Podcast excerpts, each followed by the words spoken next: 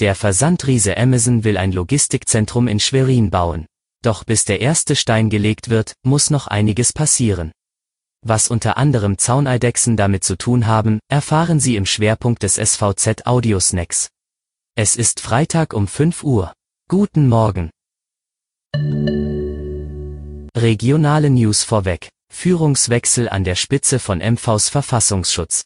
Nachdem Reinhard Müller am Dienstag nach einer Affäre um Aussagen im Fall des Weihnachtsmarktattentäters Anis Amri entlassen wurde, ernannte Innenminister Thorsten Renz am Mittwoch Thomas Krense zum neuen Chef des Verfassungsschutzes. Krense leitete zuletzt das Referat für Kriminalitätsbekämpfung und internationale Zusammenarbeit im Innenministerium und er wird einiges zu tun haben, das verlorene Vertrauen in seine Behörde wiederherzustellen. Über 100 Einsatzkräfte haben am Mittwoch ein Gehöft in Berge in der Prignitz durchsucht. Ein 51-Jähriger stand im Verdacht, gegen das Kriegswaffenkontrollgesetz verstoßen zu haben und im Besitz einer AK-47, auch Kalaschnikow genannt, zu sein. Das Maschinengewehr konnten die Beamten zwar nicht finden, dafür stellten sie etwa 10 Langwaffen, 6 Kurzwaffen und über 6000 Schuss Munition darunter auch 200 für eine Kalaschnikow sicher.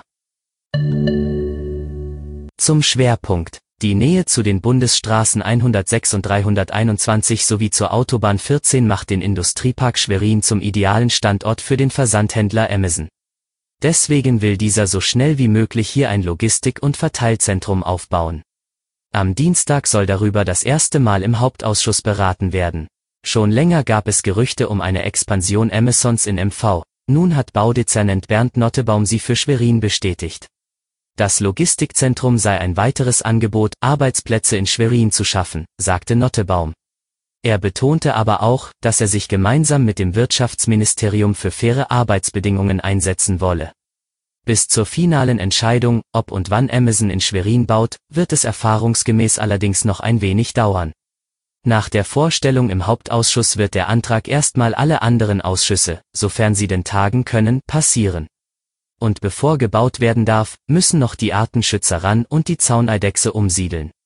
Allein der Echsenumzug wird etwa sechs Monate in Anspruch nehmen.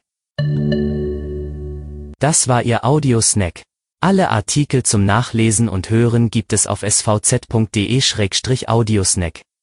Die nächste Folge hören Sie am Montag. Bis dahin wünsche ich Ihnen ein schönes Wochenende. Bleiben Sie gesund.